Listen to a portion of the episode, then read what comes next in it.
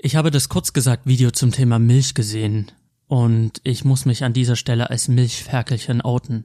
Ich trinke oft und gerne Milch. Ich liebe den weißen Nektar der Kuh und ich möchte diesen weißen Nektar überall reinkippen. In Kaffee, in Rührei, in mein Mundloch. Ich liebe dieses weiße Gold. Und ich weiß aber auch, dass es nicht gut ist. Für die Umwelt nicht, für die Kühe nicht. Es ist einfach nicht richtig. Und deswegen habe ich mir gedacht, ich gucke mich um nach Alternativen. Ich will auch meinen Beitrag leisten. Also habe ich geguckt, was gibt es denn da? Mandelmilch, Hafermilch. Das sind für mich keine Alternativen. Diese Produkte wollen ein Ersatz für etwas sein, für das es anscheinend keinen Ersatz gibt. Aber dann dachte ich mir, du magst Sojajoghurt. Also vielleicht magst du ja auch Sojagetränke. Vielleicht ist Sojamilch die Alternative, nach der du suchst. Also habe ich mir das gekauft und habe es gleich mal ausprobiert mit meinem Cookie Dough Eiweißpulver. Hat es gar nicht mal so schlecht geschmeckt. Und ich dachte mir, ja, das ist es. Ich wähnte mich in der Erlösung von meiner kleinen, feinen, aber sehr, sehr schädlichen Sucht. Aber dann habe ich mir einen Kaffee gemacht und habe Sojamilch, genauso wie ganz normale Milch, in den Kaffee geschüttet. Und was dann meine Geschmacksknospen erfühlen und ergründen mussten, das war der Kaffee aus den Zitzen der Hölle. Genauso muss es schmecken. Widerlich. Es war einfach unerträglich. Meine, meine Zähne haben sich zusammengezogen. Alles hat sich in mir gesträubt und ich war nur so. Es war so eklig. Und ich finde, bei allem guten Willen, bei allem idealistischen Denken, die Welt zu retten, Kühe zu retten, irgendwo stößt der Mensch an seine Grenzen, an, an die Grenzen des Machbaren, an die Grenzen des Aushaltbaren. Ich kann das nicht. Ich kann das nicht. Ich kann das nicht. Shawarma und Spiele. Hallo und herzlich willkommen zur 43. Folge von Shawarma und Spiele, die Folge, die ein wenig hat auf sich warten lassen. Ich war erkältet. Ich war krank. Es hat mich endlich erwischt. Ich habe in der einen Folge darüber geredet, dass ich die ganze Zeit so immer an der Schwelle zum mega krank sein bin, immer mit Halsschmerzen aufgewacht, immer irgendwie verschnupft gewesen, aber es hat nie gereicht. Und ich dachte, mein Immunsystem ist einfach schwach, aber jetzt mittlerweile denke ich, mein Immunsystem ist einfach der Shit und es hat alles abgeblockt, wie so ein Ninja, so bam, bam, bam, bam, bam, bam alles abgeplockt, was ging, aber irgendwann wurde ich einfach überrannt, übermannt wie die 300 und so lag ich im Bett das ganze Wochenende und konnte dann keine Folge aufnehmen und das Wochenende davor hatte ich einfach zu viel Stress, Arbeit, Studium, Leben. Das ist dann einfach so, dass man Prioritäten setzen muss. Ich war auch heute in Düsseldorf, habe einen Umzug gemacht oder bei einem Umzug geholfen und jetzt habe ich mich aber hingesetzt und habe gesagt, okay, du nimmst jetzt noch eine Folge auf weil wenn du es heute nicht machst, dann machst du es auch morgen nicht, weil die ganze Woche so zugepackt ist mit Dingen, die ich erledigen muss und dann ist das Projekt gestorben, wenn ich jetzt nicht agiere. Also so geht's mir immer mit Dingen, die ich mir vornehme. Wenn ich anfange zu trainieren, dann weiß ich einfach, ich muss jeden zweiten Tag trainieren und wenn ich das nicht tue, dann schleicht sich so eine Faulheit ein und dann denke ich mir, ach komm, machst es morgen, machst es übermorgen, machst es überübermorgen und dann mache ich das nicht. Das heißt, ich muss mich da immer wieder disziplinieren und immer wieder reingehen und immer wieder sagen, okay, du trainierst jetzt. Und ähnlich ist es mit dem Podcast. Ich habe da Bock drauf, aber manchmal lässt es die Zeit nicht zu und manchmal ist man auch einfach faul. Dann denke ich mir, nee, du musst jetzt nicht unbedingt eine Stunde ins Mikrofon reden und ach komm, liegst du einfach noch ein bisschen rum, spielst ein bisschen Witcher und entspannst dich und das ist die Gefahr. Da muss man einfach immer wieder reingehen, sich immer wieder überwinden und dann macht's ja auch Bock, wenn man sich überwunden hat, genauso wie beim Training oder beim Sport machen. Das ist halt ganz einfach so. Der Killer ist Stillstand. Sobald man anfängt, Ausreden zu finden, sobald man anfängt mit ach, naja, ich mach's mal morgen oder heute ist es nicht so, dann schleicht sich das ein das ist wie ein Gift, was die Produktivität einfach lahmlegt. Und irgendwann mal macht man es nicht. Das ist mit ganz vielen Dingen so und ich glaube, das geht auch ganz vielen Leuten so. Wenn ihr euch was vornehmt und es immer wieder aufschiebt, äh, äh, es ist wie ins kalte Wasser springen. Es ist wie eine Impfung, eine Spritze. Das ist ein kleiner Piekser, das tut kurz weh, aber dann hat man es einfach hinter sich. Man hat es einfach, man hat es halt einfach geschafft. Und das ist halt so ein bisschen das Ding. Auch bei Dingen, die Spaß machen. Manchmal nimmt man sich Dinge vor, die Spaß machen und dann findet man doch eine Ausrede, es nicht zu tun. Und da einfach dranbleiben, durchziehen. Und deswegen sitze ich hier vor meinem Mikrofon und ich habe auch ein ganzes Paket an Themen, über die ich reden möchte. Oder eigentlich zwei Pakete. Ein Spiel, ein Film, einfach das, was bei Shawarma und Spiele schon die letzten Folgen immer abging. Ich war im Kino und ich habe ganz viel Witcher gespielt für die Switch und das sind auch meine Themen, über die ich heute reden möchte. Ich war auf Arbeit. Ich arbeite in einer Filmredaktion und mein Vorgesetzter, der war in der Pressevorstellung zu Parasite und war darüber sehr begeistert, hat gesagt, das hat ihn, hat ihm sehr, sehr gut gefallen, aber er möchte nichts weiter dazu sagen. Das muss ich auch mal sehr, sehr loben an ihm wenn er irgendwie Filme vorher guckt, dann ist er wirklich sehr knallhart im Stillschweigen. Also auch Once Upon a Time in Hollywood hat er vorher gesehen und er hat nichts verraten. Das ist äh, so ein Ding, das muss man auch drauf haben, nicht zu spoilern. Und das macht er sehr, sehr gut. Er sagt, hey, es ist top, aber ich verrate nichts, wir können darüber reden, wenn du ihn gesehen hast. Und meine Kollegin, die im selben Büro sitzt wie ich, die war halt auch in Parasite, weil sie im, auf dem Filmfestival in, in Köln war und hat den gesehen und war auch sehr begeistert von diesem Film. Und dann steigt natürlich meine Erwartung, weil ich kenne die jetzt schon so ein bisschen und weiß auch, okay, wenn die einen Film gut finden, dann ist der auch gut. Also die würden mir keinen Scheiß empfehlen oder ich habe so das Gefühl, was Filmgeschmack angeht, da schwimmen wir auf einer ähnlichen Welle. Und deswegen wusste ich, okay, Parasite, den musst du dir mal näher angucken. Ich hätte den denke ich, nicht von selbst gesehen. Ich habe den Trailer gesehen, aber das war jetzt nicht so, dass ich gesagt habe, okay, den musst du jetzt unbedingt gucken. Es ist auch ein koreanischer Film und was asiatische Filmkunst angeht, bin ich jetzt nicht absolut dagegen, bin ich nie gegen irgendwas dagegen, aber es ist halt schon so asiatische Filmkunst, Japanokram, wenn es jetzt äh, in im Spielebereich äh, geht, da bin ich halt wirklich so ein bisschen schwer zu begeistern, was das angeht. Der Film ist jetzt von einem Koreaner und es gibt so ein paar asiatische Filme, die ich mir schon gern mal angucken würde wollen, zum Beispiel Old Boy oder der Battle Royale, das sind so Filme, die würde ich schon gern sehen, aber ich bin jetzt nicht so krass hinterher, die nachzuholen, sondern es ist eher so, okay, wenn ich jetzt gerade mal Bock hab, dann nehme ich die halt mit. Und das ist so ein bisschen das Ding mit asiatischer Filmkunst oder mit asiatischen Filmen. Und als ich den Film dann gesehen habe, dachte ich mir, ja, okay, also den Trailer gesehen habe, dachte ich mir, hm, musst du jetzt nicht unbedingt reinstürmen, aber dann fing halt auf Arbeit das Gespräch an und da wurde der dann halt als sehr gut empfunden und ich bin dann halt auch im Unter Internet unterwegs gewesen und da habe ich dann einfach Bewertungen gesehen. Ich habe versucht, die zu umschiffen, aber man sieht ja dann immer die Bewertungen meistens schon im Titel und die waren alle sehr gut und die Titel haben auch alle sehr, sehr stark äh, durchblicken lassen, dass es äh, da einen sehr, sehr guten Film zu sehen gibt.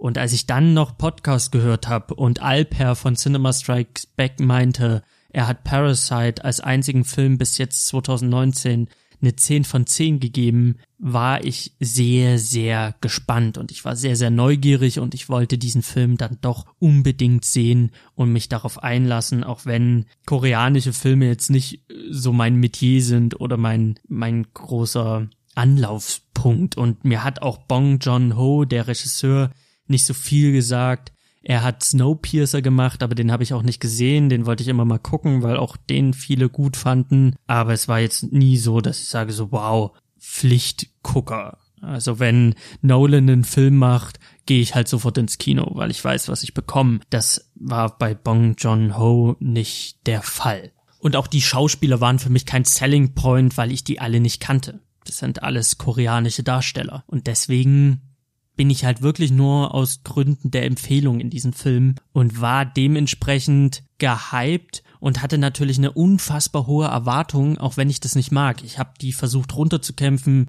und mir gesagt, okay, blende jetzt mal die 10 von 10 bei Cinema Strikes Back aus, blende mal aus, dass deine Kollegen begeistert von diesem Film sind, blende mal aus, dass du gelesen hast, dass es der beste Film des Jahres sein soll, versuch das alles auszublenden. Aber egal wie sehr man das ausblenden möchte, es ist dann doch irgendwo im Hinterstübchen und so saß ich auch im Kinosaal. Der F Kinosaal war auch voll Der Film ist ein unfassbarer Erfolg als Arthouse, kleiner Arthouse-Movie. Also sehr, sehr viele Leute strömen da ins Kino und ich habe selten einen Film so also so ein Kinosaal so voll gesehen, weil es war nicht die Premiere. Also bei einer Premiere ist der Film meistens voll, aber es der spielt der, der läuft jetzt schon seit einer Woche und das war jetzt bestimmt äh, die x-te Vorstellung. Und trotzdem war der Kinosaal voll. Und ich saß da mit hohen Erwartungen, obwohl ich sie nicht haben wollte. Und am Ende hatte ich ein Gefühl, was ich so glaube nach einem Film noch nicht hatte. Aber worum geht's bei Parasite? Das ist eine sehr, sehr heikle Angelegenheit, weil am besten weiß man gar nichts über den Film. Der Film lebt davon, dass man so wenig wie möglich davon weiß. Ganz, ganz grob geht es um einen jungen Mann, der mit seiner Familie im Armut lebt und über einen Kumpel dann eine Jobgelegenheit bekommt als Englisch-Nachhilfslehrer bei einer reichen Familie. Und dort wittert dann der arme Junge, also der aus ärmlichen Verhältnissen kommt, seine Chance, was draus zu machen, Geld zu verdienen bei dieser reichen Familie. Und darauf folgen gewisse Verkettungen an Ereignissen in diesem Film. Das ist wirklich sehr, sehr grob, was Inhalt angeht. Aber das ist nicht mehr möchte ich geben an dieser Stelle, weil wenn jemand jetzt diese diesen Podcast hört und den Film noch nicht gesehen hat, dann ist es wichtig, dass er nur das weiß und trotzdem in diesen Film geht. Denn ich kam aus dem Kino raus und ich habe mir gedacht, okay, du hast diesen ganzen Film über die große Explosion erwartet. Das große krasse Ding. Du wolltest geflecht aus dem Kino kommen, aber irgendwie bist du gar nicht so geflecht. Also es war jetzt nicht, dass ich aus dem Kinosaal kam und war so, boah, das ist der krasseste Film, den ich jemals gesehen habe. Das ist ja der absolute Wahnsinn. Hast du das gesehen? Oh mein Gott. Das war halt nicht der Fall, sondern ich kam aus dem Kino und war so, der war, der war echt unterhaltsam. Ich hatte echt eine gute Zeit. Zwei Stunden, in denen ich einfach zu keiner Sekunde gelangweilt war. Der Film vereint verschiedene Genre in sich. Also ich habe gelacht, ich war aber auch gespannt, ich war auch schockiert, es hat so, es ist so ein bunter Mix aus Comedy, Thriller und Crime Movie. Das alles ist dieser Film und das fand ich sehr beeindruckend, weil er ganz viele Genre in sich vereint, ohne dass man das Gefühl hat, dass er nicht weiß, was er sein will. Er weiß zu jeder Sekunde ganz genau, was er sein will und das fand ich sehr, sehr beeindruckend. Er hat natürlich nicht diese eine Szene oder diesen einen Moment, der einen so mega wegflasht, aber er hat halt dieses unfassbare Geschick, diese Genre in sich zu vereinen, ohne dass man es als negativ wahrnimmt. Und das fand ich beeindruckend. Und es war auch so, dass ich jetzt nicht geflecht aus dem Kino kam, aber umso länger ich über diesen Film nachgedacht habe, umso mehr fiel mir auf, wie makellos dieser Film ist. Und auch mit dem Gespräch mit Lou nach dem Film, sie fand ihn auch gut, haben wir festgestellt, als wir über diesen Film nachgedacht haben, es gibt da nichts zu bemängeln. Und wenn ich, umso länger ich über diesen Film nachdenke, umso mehr merke ich, dieser Film ist in seiner Machart, in seiner, in, in seiner Gesamtheit, Story, Kamera, Szenenbild, alles, alles, was diesen Film am Ende ausmacht, alle Puzzlestückchen sind fehlerfrei und makellos. Der ist rund und zwar so rund wie ein Film nur sein kann. Und das fand ich dann beeindruckend und das hat mich sehr, sehr viel später geflasht. Und zwar so viel später, dass ich heute über den Tag so darüber nachdachte, okay, du willst über Parasite in deinem Podcast reden, worüber möchtest du reden, was möchtest du über diesen Film sagen, ohne zu viel zu verraten. Und dann kreisen natürlich die Gedanken um diesen Film und ich dachte mir so, der ist einfach scheiße gut. Der ist scheiße gut, der ist jetzt nicht, der flecht eigentlich weg, aber der ist einfach, der ist, der ist rund. Der ist einfach rund. Das ist einfach der hat alles. Ich habe gelacht, ich war unter Spannung, ich habe mitgefiebert. Am Ende bin ich aus dem Kino und muss sagen, der hat, der hat ein perfektes Pacing, der hat eine super coole Story, der hat Tiefgang. Man kann lange, lange über diesen Film diskutieren und darüber reden, was der Regisseur darüber aussagen möchte, über die Schere zwischen Reich und und arm. Das ist ein ganz großes Thema in diesem in diesem Film. Und ich war dahingehend dann doch nachhaltig geflecht im Nachhinein, weil ich mir dachte, okay, jetzt verstehe ich es. Nicht in dem Moment, wo ich es gucke, aber im Nachhinein verstehe ich es dann schon, wieso die Leute so begeistert sind. Also der Film, ich denke dann an den Joker, an den Joker muss ich halt sofort, komme ich aus dem Film und wusste sofort, okay, die erste Hälfte ist nicht stark. Und wenn man darüber nachdenkt, wenn man mit Leuten darüber diskutiert, dann fallen einem viele Szenen ein, die halt wirklich nicht so gut sind. Der Film Joker hat seine Schwächen. Once Upon a Time hat viele Szenen, ich habe es im Podcast besprochen, die nicht so, die nicht so cool sind. Toller, grandioser Film, aber es gibt einfach Szenen, die sind nicht gut und die muss man kritisieren. Das ist ganz einfach so. Und so jeder Film, den ich gesehen habe, da gibt's einfach Punkte, da muss man einfach Kritik äußern. Auch Midsommer, ja, Midsommer müsste ich lange darüber nachdenken, um da einen Makel zu finden, weil ich persönlich war halt begeistert. Bei Parasite stellt sich diese Frage halt einfach nicht. Den hat man gesehen und man, es gibt keinen Fehler in diesem Film. In seiner Gesamtheit. Und das ist krass.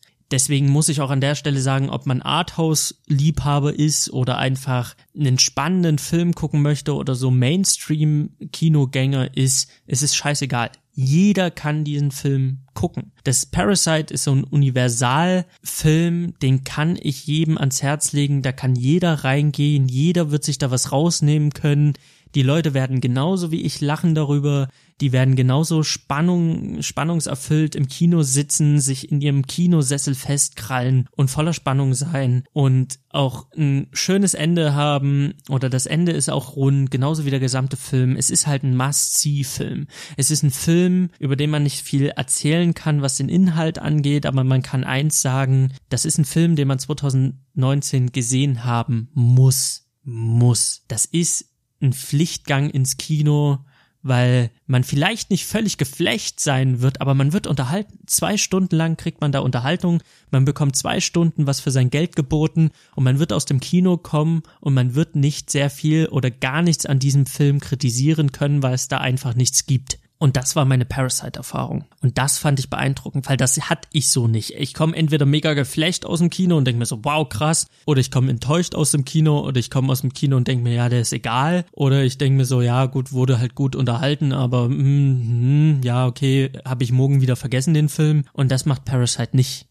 Der drückt nach. Da kommt man vielleicht nicht geflecht aus dem Kino, ich wiederhole mich, aber versteht mich! Kauft euch eine Kinokarte und geht in Parasite und erlebt diesen Film mal und ihr könnt mir auch gerne mal schreiben, ob ihr vielleicht geflecht seid oder vielleicht habt ihr was gefunden, was ihr nicht gut fandet oder wo ihr enttäuscht seid. Das würde mich brennend interessieren. Aber ich für meinen Teil muss sagen, der war auf seine ganz eigene bestimmte Weise einfach toll und beeindruckend. Tolle Schauspieler, tolle Story, tolle Kameraführung, tolle Einstellung, tolles Drehbuch, toll, toll, toll, toll, toll.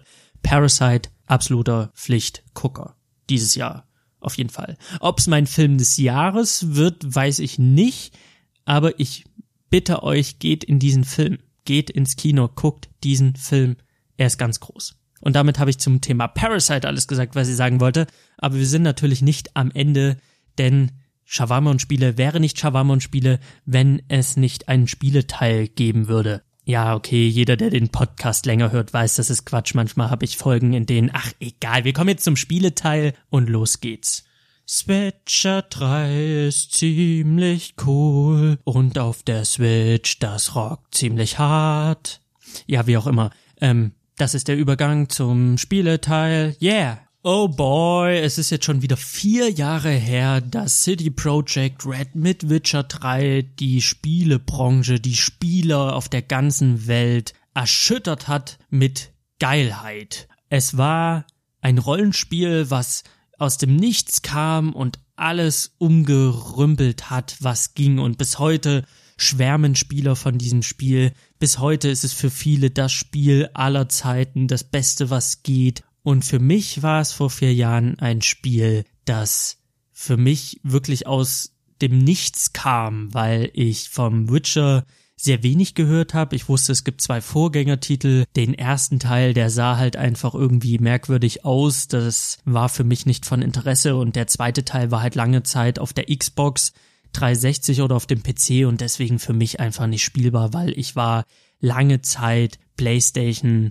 Only-Spieler. Mittlerweile habe ich alles parat, aber damals ist es halt mir einfach durch die Lappen gegangen und deswegen war Witcher nie so wirklich das Thema für mich und deswegen habe ich auch diesen ganzen Vorhype sehr, sehr spät erst mitbekommen. Also auch die E3-Ankündigung war für mich jetzt nicht das große Ding. Es war so, okay, krass, kenne ich gar nicht. Der dritte Teil von was, hä? Ist komplett an mir vorbeigegangen. Aber dann war ein gewisser Hype da. Ich habe mir das Spiel vorbestellt. Ich habe das Spiel angefangen zu spielen. Und ich habe vorher Bloodborne gespielt und erlebt. Und es war für mich das erste From Software Spiel. Und es markiert für mich halt so eine Kehrtwende, was Spiele angeht.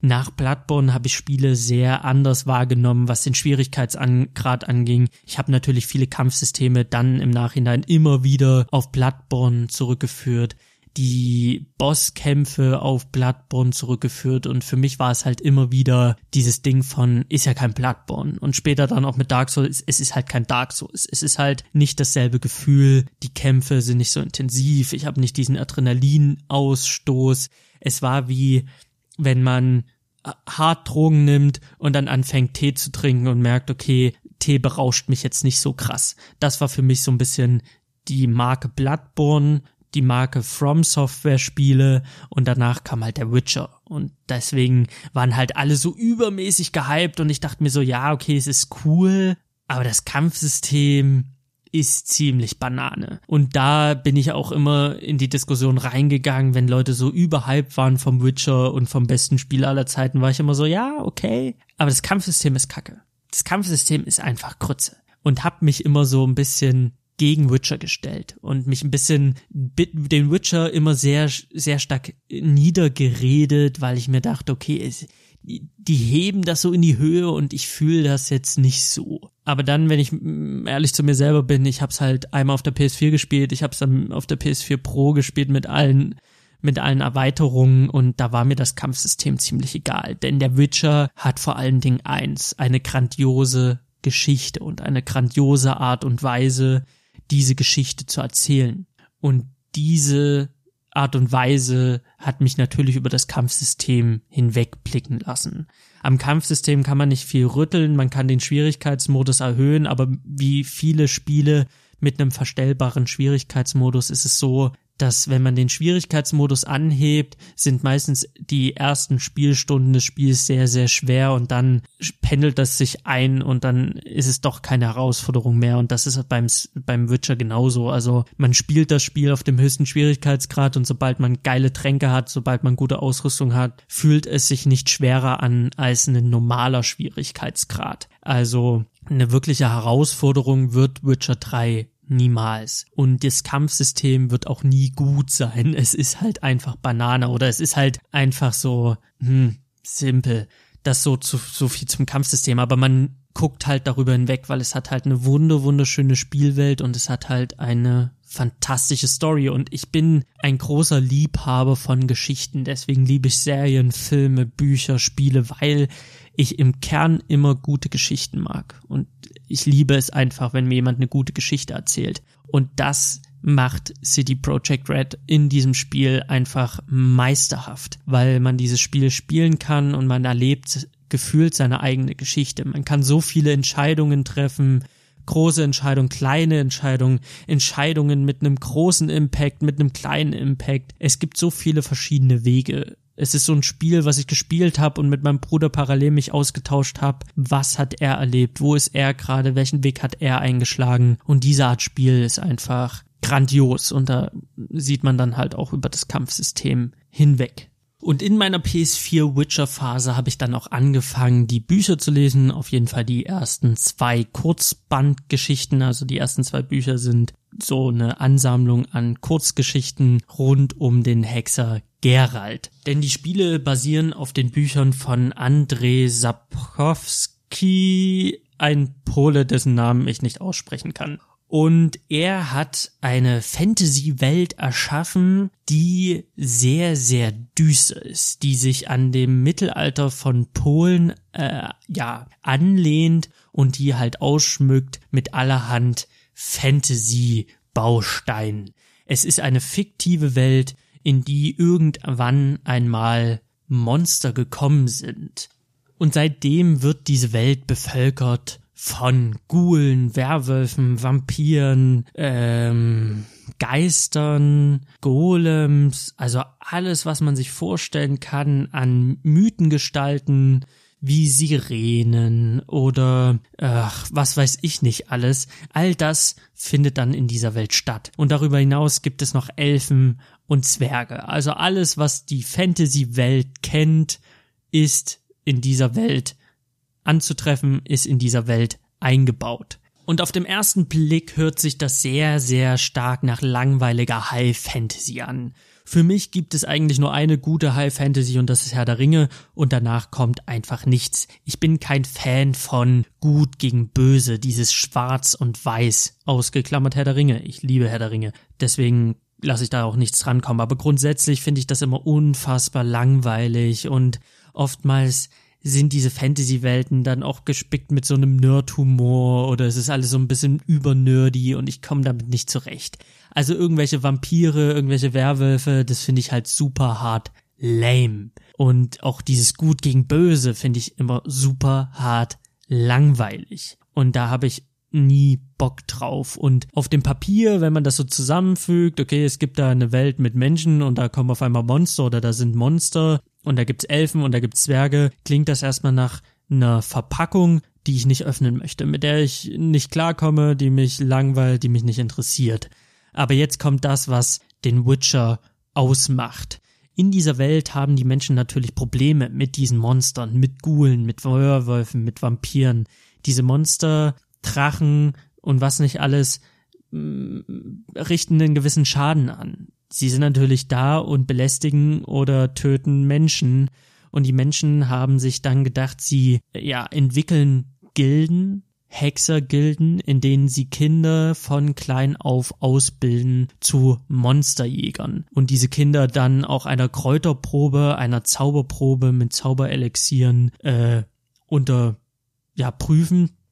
Also sie prüfen dann mit äh, einer Kräutermixtur ob diese Kinder stark genug sind. Und diese Mixtur sorgt dann dafür, dass die äh, Kinder mutieren, sie bekommen Mutationen innerlich, also sie sind dann nicht mehr wirklich Mensch, sondern sie werden dann zu Hexern. Sie haben dann leichte magische Fähigkeiten und äh, sind dann übermenschlich schnell, stark und zum Monster töten wie geschaffen. Und die Menschen haben diese Gilden dann ins Leben gerufen, um sich vor dem, vor den Monstern zu schützen. Und es gibt verschiedene Hexerschulen, wo diese Kinder dann ausgebildet werden. Und einer dieser, ja, Hexer ist Gerald von Riva der dann am Ende seiner Ausbildung als junger erwachsener Mensch oder Mutant in die Welt hinausgelassen wird als besserer Kammerjäger. Er zieht von Dorf zu Dorf und nimmt dort Aufträge an. Wenn irgendein Dorf von einem Vampir oder einem Werwolf terrorisiert wird oder irgendein Waldschrat im Wald dafür sorgt, dass die Jäger nicht mehr jagen können, dann legt das Dorf das Geld zusammen und sie bezahlen einen Hexer, dass er sich um das Monster kümmert. Er ist ein Kammerjäger, wenn man so will. Und das ist so die Grundgeschichte von The Witcher. Und das, was diese Geschichte so genial macht für mich, ist, dass es all diese Fantasy-Aspekte gibt, die sind aber nur der Rahmen einer Geschichte oder Geschichten, die sich im Kern aber mit menschlichen Abgründen beschäftigt. Es gibt kein Gut und Böse, es gibt kein Schwarz und Weiß, es gibt nur verschiedene Grautöne und es gibt die Abgründe der Menschen. Gier, Neid, Hass, Intrigen, ähm, alles, was, was es an menschlichen Abgründen gibt, wird behandelt. Rassismus ist eine ganz große, wichtige Sache. Die Menschen behandeln Zwerge und Elfen als Wesen zweiter Klasse, die entweder nicht in denselben Bars trinken dürfen oder gejagt werden, verprügelt werden auf der Straße. Verbindungen zwischen Menschen und Elfen, wo Kinder entstehen, wird nicht gern gesehen. Das sind alles Themen, die in diesem Buch behandelt werden. Und auch Gerald als Hexer, als Mutant ist nicht sehr gerne gesehen. Die Menschen erzählen sich, dass Hexer Krankheiten übertragen, dass Hexer Monster sind, die Monster töten und er wird bespuckt und scheiße behandelt, wo er auch hinkommt und die Menschen, für die Menschen ist er halt irgendwie das kleinere Übel, das sich um das ganze Ungeziefer kümmert, aber mehr ist er nicht wert und das wird auch immer wieder thematisiert. Und es gibt auch ganz viele sehr, sehr menschliche, nicht von Fantasy durchtränkte moralische Fragen, die das Buch aufwirft und die halt sehr, sehr leicht auf unsere reale Welt zu übertragen ist. Und das macht den Witcher einfach aus. Und CD Projekt Red hat das einfach grandios adaptiert. Sie haben einfach diese Essenz der Bücher genommen und daraus Videospiele gemacht. Und das findet halt in The Witcher 3 seinen Höhepunkt. Es ist eine Geschichte voller moralische Fragen, die der Spieler zu entscheiden hat, mit dem der Spieler sich einfach befassen muss, dass einfach nicht immer, wenn man das Gute will, auch das Gute entsteht, sondern manchmal möchte man das Beste rausholen und es reicht halt trotzdem nicht oder es gibt eine Verkettung an Ereignisse, die dann doch zum Unglück führen. Und das ist so grandios gemacht, dass es die Geschichte ist, die mich Witcher spielen lässt. Es ist nicht nur die Spielwelt und es ist auf gar keinen Fall das Kampfsystem, sondern es sind die Charaktere. Es sind diese Charaktere, die nicht schwarz-weiß sind, die tiefgründig sind und es ist halt diese Geschichte, die sich immer wieder und immer wieder damit befasst, mit, mit moralischen Fragen und ganz viel, viel aufwirft, wo der Spieler halt immer wieder überlegen muss, okay, was ist jetzt richtig oder falsch und immer wieder erneut feststellt, es gibt manchmal einfach nur Grautöne. Ganz viele verschiedene Grautöne. Und diese Story und diese moralischen Entscheidungen und all das lässt einen so tief reinfallen in diese Welt und man kann sich so schön verlieren in dieser Geschichte rund um Witcher 3. Und deswegen war es für mich auch ganz, ganz klar, dass wenn das Spiel nochmal für die Switch rauskommt, dass ich es mir für die Switch hole oder als es angekündigt wurde für die Switch, war für mich klar, das wirst du dir nochmal holen. Auch wenn ich nicht immer so euphorisch über Witcher 3 rede und auch gerne mal eine Gegenseite einnehme und sage, okay, rein spielt spielerisch gibt's halt hier und da wirklich ein paar Ecken und Kanten und ein paar Punkte, die kann man nicht schönreden. Über das Spielsystem hinaus ist auch die Steuerung von Geralt manchmal ein bisschen hakelig und so weiter und so fort auch wenn ich oft die Gegenseite einnehme, bin ich dann am Ende doch Fan und für mich war klar, okay, das guckst du dir näher an und deswegen war ich auf der Gamescom auch direkt am Stand und wollte wissen, wie haben sie dieses Spiel, was auf der PS4 und auf der PS4 Pro so grandios aussieht und so fantastisch aussieht, wie haben sie dieses gigantische Spiel auf die Switch gebracht und dann auch noch auf so eine ganz auf so ein ganz kleines Cartridge von 32 Gigabyte dieses 150 Spielstunden brachiale Fantasy-Epos. Wie, wie kann das sein? Was ist das? Dieses, dieses Hexenwerk, was da stattfindet. Und da bin ich dann dorthin und ich habe auch schon in einer älteren Folge darüber geredet, dass ich natürlich dann gesehen habe, okay, sie haben die Grafik ganz schön hart eingedampft. Also man sieht schon die Schwerter auf dem kleinen Bildschirm, das ist schon ein bisschen grisselig und auch in der Distanz wirkt alles so ein bisschen krisselig. Es wirkt alles so ein bisschen runtergedampft. Die ganze Grafik ist natürlich runtergedampft, damit das flüssig läuft.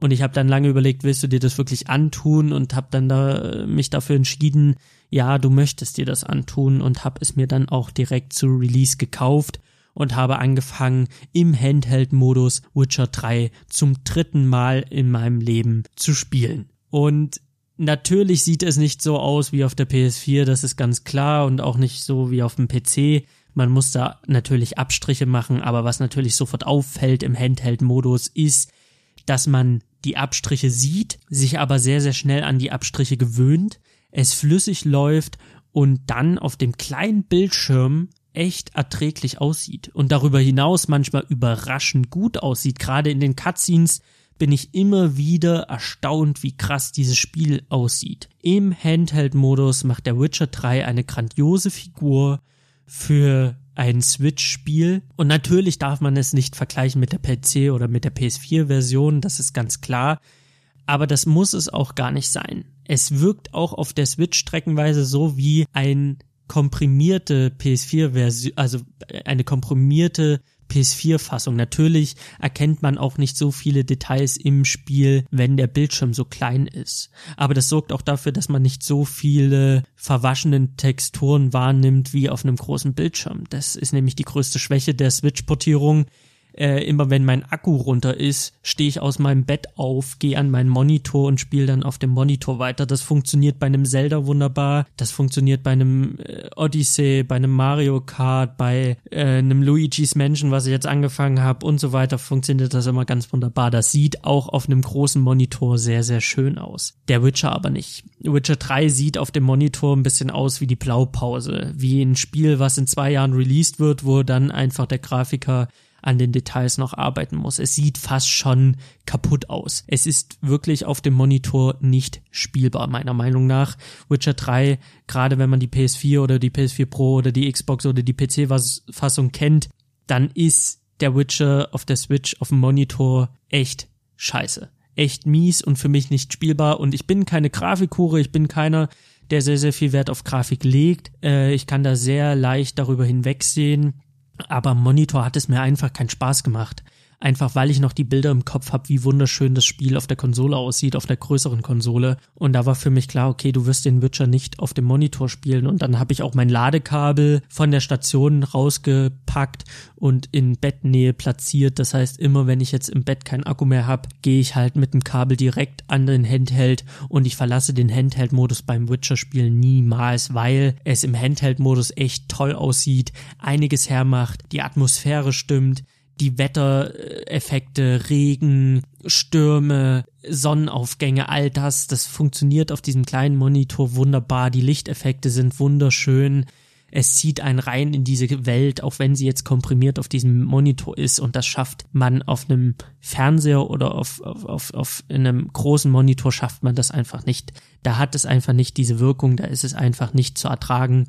Man muss es im Handheld-Modus spielen. Aber dann ist es einfach ganz, ganz wunderbar. Und es ist krass. Und immer wenn ich spiele, denk, bin ich überrascht davon, wie krass die Weitsicht ist. Wenn ich über Skellige reite, über die Wiese reite und ich sehe halt auf dem kleinen Switch-Monitor in der Distanz das Meer und im Meer ragt da noch ein kaputter, ein kaputtes Schiff raus und ich weiß, okay, da ist höchstwahrscheinlich ein Schatz, den ich mir angucken kann oder ich stehe in der Stadt in Skellige, in dieser Hauptstadt und ich sehe einfach die Felsformation und die Festung, die in den Felsen eingearbeitet ist. Das ist einfach schön auf dem kleinen Monitor und da ist es wirklich sehr, sehr gut spielbar. Und da würde ich auch jedem empfehlen, der sich die Switch-Version holt, das im Hinterkopf zu behalten. Das Spiel ist nicht für deinen Fernseher gemacht, das ist auch nicht für den Monitor gemacht, sondern das ist nur für den Handheld-Modus. Und da zieht's mich weg. Also da bin ich die ganze Zeit, what a time to be alive. Wenn man mir vor vier Jahren erzählt hat, du liegst irgendwann mit einem größeren Gameboy im Bett und spielst Witcher, dann hätte ich aber einen Vogel gezeigt. Ich meine, das muss man sich vor Augen führen, wo wir mit der Technik gerade sind. Das ist unfassbar großartig. Ich liebe das so sehr, immer wenn ich spiele. Jetzt saß ich im Zug von Köln nach Düsseldorf auf dem Weg zum Umzug und habe einfach Witcher gespielt. Ich meine, wie krass ist das? Es gibt so ein paar Kleinigkeiten, die mir natürlich auffallen. Ich habe jetzt 60 Spielstunden hinter mir. Ich bin jetzt gerade mal in Skellige, also die äh, DLCs sind weit, weit entfernt. Und mir ist einfach in den 60 Stunden aufgefallen, ähm, dass fünf bis sechs Mal, vielleicht sogar sieben Mal das Spiel einfach abgerauscht ist. Also da hat die Switch eine Fehlermeldung rausgehauen, dass es, dass mit der Software was nicht stimmt und da hat das Spiel sich einfach neu gestartet und dann musste ich nochmal komplett neu starten. Also nicht komplett neu starten im Sinne von neues Spielstand, sondern ich habe dann halt ähm, beim letzten Speicherstand wieder anfangen müssen, weil das Spiel mich rausgehauen hat. Es ist einfach abgestürzt. Siebenmal auf 60 Spielstunden, das ist so knapp aller zehn Spielstunden, ist es mir mal abgeraucht. Das war nicht so geil. Es gab verschiedene Bugs. Ich meine, Bugs sind einfach normal, gerade bei so einem großen, detaillierten Spiel kommen Bugs einfach vor. Die hat man auf dem PC, die hat man auf, dem P auf der PS4 und auch auf der Xbox. Aber ich weiß von der PS4-Fassung, dass die Bugs sich relativ in Grenzen gehalten haben. Bei der Switch-Version habe ich das Gefühl, sie sind noch sehr gehäuft. Also wir haben Quests, wo zum Beispiel Triss Marigold mit einem durch einen Keller rennen soll oder durch die Kanalisation. Man rennt durch die Kanalisation, aber sie rennt halt nicht mit, aber man hat halt ihre Stimme, als würde sie neben einen stehen nicht so geil. Äh, dann gibt es Pferderennen, wo die Reiter auf den Pferden fehlen. Es gibt ähm, Glitches, äh, wo man einfach das Spiel neu laden muss. Es gibt ähm, es gibt so ein paar Clipping-Fehler. Es gibt auch bei den Cutscenes öfter mal Gegenstände, die einfach aufploppen das reißt einen so ein bisschen raus. Es ist jetzt kein Gamebreaker, aber es ist schon vermehrt, äh, vermehrter als auf der PS4. Das sind sicher Bugs, die man noch fixen kann, aber es ist halt einfach in den 60 Stunden vermehrt mir aufgefallen, dass da einfach Bugs drinne sind, die einen immer so ein bisschen aus der Spielwelt rausreißen. Es gibt auch eine Mission, das fand ich sehr ärgerlich, weil ich das halt einfach aus der PS4-Version noch sehr gut in Erinnerung hatte. Da ist man auf Skellige, das ist eine Nebenquest und da geht es um einen Him. Ein Him ist ein Dämon, der sich auf Menschen stürzt, die halt großes, ja, die ein großes schlechtes Gewissen haben und es labt sich halt an dem schlechten Gewissen und an dem Leib, Leid dieses Menschen. Und dieser Dämon ist halt unsichtbar und ist wirklich nur im Schatten des Befallenen als Parasit zu erkennen. Das heißt, der Schatten des Menschen, der von dem Him befallen ist, verändert sich. Das heißt, man sieht das einem Menschen im Schatten an, wenn er einen Him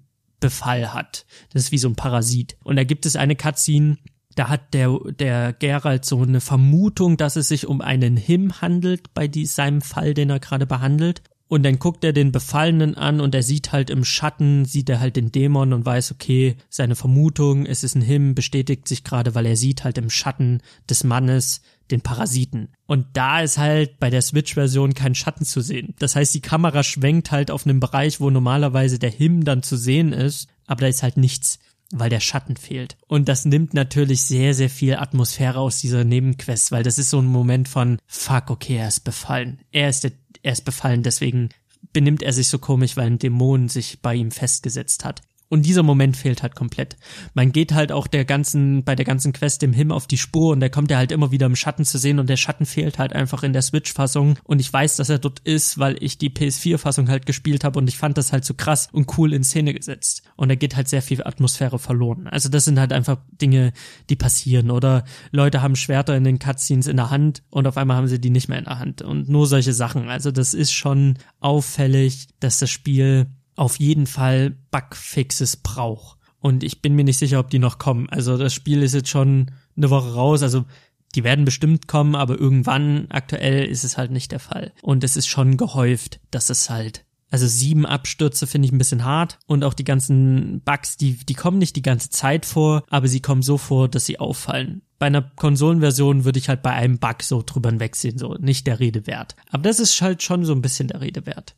Aber dennoch ist es ein grandioses Spiel und ich habe halt 60 Spielstunden drinne und ich habe immer noch Bock. Jetzt bin ich nach 60 Spielstunden gerade mal am Anfang. Ich bin in Skelliger, ich bin in Akt 1 oder 2, also ich bin halt wirklich noch sehr am Anfang und ich habe halt Bock, diese, diese Welt nochmal zu erleben, vielleicht andere Entscheidungen zu treffen, die ich bei den anderen Durchläufen halt nicht getroffen habe. Obwohl ich so ein Gewohnheitstier bin, ich habe mich natürlich wieder für Triss entschieden und nicht für Jennifer, weil ich finde, Jennifer ist einfach eine arrogante Ziege und ich habe keinen Bock auf, auf Jennifer, deswegen habe ich immer wieder Romanze mit Triss. Und ich ziehe die auch durch. Ich bin Ehrenmann, ich ziehe die durch. Ich versuche hier keinen Hickhack von wegen, ich versuche irgendwie beide am Ball zu halten. Nee, ich sag einfach Jennifer, ey, wenn du, wenn du eine Bitch bist, so sorry, du, du benimmst dich halt wie eine, dann, dann läuft das zwischen uns nicht. Und das mache ich halt immer wieder. Also irgendwie, ich will immer andere Entscheidungen treffen, aber meistens sind die halt sehr ähnlich. Whatever. Und es gibt halt natürlich auch viele, die sagen, boah, die Switch-Fassung, die kostet 60 Euro, das ist schon happig für ein, für ein Spiel, was vier Jahre alt ist. Ja,